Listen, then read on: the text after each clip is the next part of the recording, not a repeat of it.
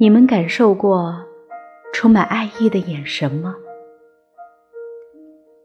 我说的并不是那种星空下、大海边的深情凝眸，而是就在刚刚，在电梯里，他突然望向你，脸上带着红晕，然后你看到超市的大葱降了价，你看到洗了的床单还未晾干，你看到厕所的瓷砖出现了龟裂。你看到沐浴露用完了，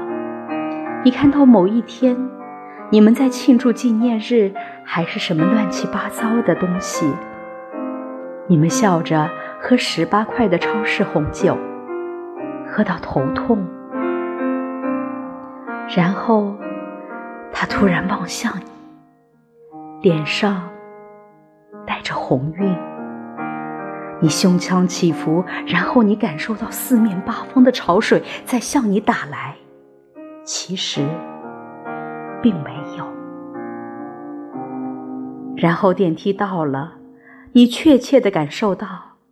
那就是充满爱意的眼神。